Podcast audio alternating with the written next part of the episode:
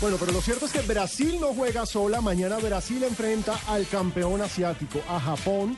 Y ojo, que Japón es clasificado ya al mundial. Es la primera selección primera que de se clasificó. Ah. todo el planeta que clasificó al mundial. Entonces llegan con la camiseta con viento, con aire. Y eso es bien importante. ¿Qué podemos saber o decir de Japón, Ronnie? Pues el técnico es Alberto Saccheroni, primero Ah. que todo, y entregó una lista de 23 hombres para la Copa Confederaciones, dentro de ella 14 en Europa. Entonces, no estamos hablando de un pintado en la pared. Y hay cuatro jugadores básicamente que se destacan dentro del grupo, que son eh, Honda, el que ya hemos hablado del CSK de Moscú, es un volante creativo, Acaba de zurdo. salir campeón en Rusia, Muy bueno. ganaron la liga y la copa rusa y con él como gran figura es un 10 con poder de gol. Me parece muy interesante ese jugador. Hay otro jugador que es eh, Yuto Nagatomo, que es el lateral derecho del Internet de Milán. ¿Cómo Está el se de la- Yuto Nagatomo. Nagatomo. Corre, mire, corre como quemado. Me es acordé de Oliverato. impresionante ese lateral. Tiene pinta de lateral aquí en Colombia, Sí, chiquitico, exacto. rapidito. Y corre. Hay otro, el delantero del Stuttgart, Shinji Okazaki. Es muy bueno, ojo. Y Shinji Kagawa también, que ya hemos hablado del Manchester United. Esos son los principales nombres que presenta Japón. Entonces, estamos hablando de un equipo que no está pintado en la pared y nos ofrece una muy interesante presencia para este primer duelo, que a qué hora será, Juanpa.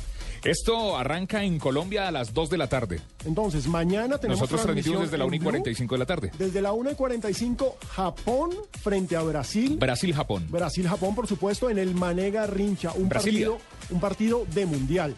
Porque es un partido de dos selecciones mundialistas y un partido que perfectamente se puede ver en un año. Aunque, ojo, hay disturbios en estos momentos en Brasil, ¿no? Sí, hay disturbios, aunque no es por el fútbol, sí han aprovechado muchos por el alza de los eh, precios del transporte público, eh, por la expropiación de algunas sedes eh, que fueron eh, los detonantes para que la gente saliera a manifestaciones, quemara llantas eh, cerca a los estadios. Ellos aprovechan Claro, por es toda que hay la que prensa que hay, por aprovechar, todo y el movimiento entonces- y arman el problema. Ya salió a hablar el ministro brasileño de Deportes, Aldo Revelo, y consideró que las manifestaciones que se están desarrollando en los últimos días en varias ciudades del país por diversos motivos no afectarán en nada el desarrollo de la Copa Confederaciones. La verdad Ya hay es más que- seguridad en las calles. La verdad es que sí está complicado este tema en Brasil, así como en Turquía también hay disturbios. Exacto, obviamente Aprovechan. aprovechan. Claro, es que el pantallazo es increíble en esos, mo- en esos momentos cuando hay tanta prensa Hace en lo el que hacen los país. nigerianos.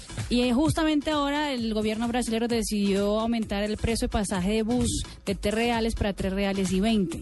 Y por eso en Sao Paulo, en Ven, Brasilia... eso en pesos para nuestros oyentes que O en no saben dólares. cómo está el eh, real. Eso es como 3.200 pesos. Es caro, o sea, el piensen lo bus que... está en 3.200 pesos. Exactamente, entonces la gente está haciendo... No, Mejor yo Transmilenio, también, El ¿verdad? yo- cochinche del año en Brasil en este momento, realmente, o sea, ayer en Sao Paulo pa- quedó paralizada en un buen rato de la noche porque, o sea, hubo disturbios, hubo guerra entre policías y los manifestantes, o sea, está complicada la cosa, pero parece que no va, ya dijo el, el ministro Revelo que no va, y espero yo, que no vaya a afectar en nada la, A el los que evento. van para el mundial, que vayan, lleguen y compren una bicicleta mejor. Ah, sí. porque con estos No, precios- es que México es muy grande, es muy grande. Estamos hablando de 2 dólares, prácticamente 2 dólares un bus. Un bus, imagínate. Eso es mucha plata, pero mucha plata. Pero bueno, lo cierto es que en esta Copa Confederaciones vamos a tener una constelación de estrellas, porque varios de los jugadores más costosos del planeta están en ella. ¿Cómo es esa lista, Marina?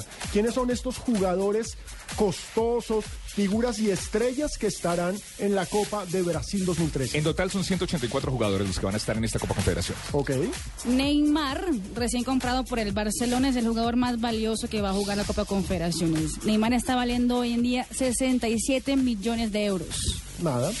El segundo, Falcao cuesta 63. el segundo es su compañero ahora en Barcelona, es Andrés Iniesta, que vale 61. Ok. Cavani, el uruguayo del Nápoles, es el tercero de la lista y vale 56.4 millones de euros. Fábregas, también del Barcelona, el de la selección española, vale 56.1 millones de euros. Marina, ¿cuánto vale Cavani? 56.4. Para mí vale más que Neymar. Debería valer más que Sí, Neymar. Bueno, pues, Pero es que lo- la diferencia está en la prensa. No, para no, no. usted, para No, mí no, no, también. pero ojo, un, Cavani es jugador un que ya triunfó, delanterazo. un jugador que ya triunfó en Europa. Es un delanterazo Lo que goleador pasa del es que- calcio. Lo que pasa es que ya Cavani, ya tú sabes lo que te dio y no te va a dar mucho más de lo que ya está dando. ya llegó a su nivel. Exacto. Neymar apenas vamos a ver qué va a dar. Va a desarrollar. Entonces- Porque claro que hay jugadores que uno espera que den más y Ah, se sí, quedan claro, ahí, ¿no? Claro, mira lo Pasó que, le con pasó, Ronaldinho, y, exacto. Mm, no, y lo que le pasó al mismo Kaká cuando llegó al, al Real Madrid. Sí, Quedó señor. sentado. Y bueno, la lista de los top 5 termina con David Silva, español que juega en el Manchester City, que vale 51 millones. O sea que la Hombre. selección española está... Volando. Volando. Pero ojo, eh, Data IFX, el, eh, el portal que es no- son nuestros colegas y que maneja cifras económicas, que tiene un espacio aquí en Blue Radio, hizo una lista muy interesante de cuáles son los equipos más caros de Sudamérica. La selección más costosa es Brasil, precisamente, porque tiene nueve jugadores que cuestan más de 30 millones de euros. Marcelo, Lucas, Oscar, por supuesto Neymar. Entonces, Hulk está por ahí, Hulk cuesta cuarenta y tantos. Entonces, estamos hablando de un equipo que tiene nueve jugadores de más de 30 millones de euros.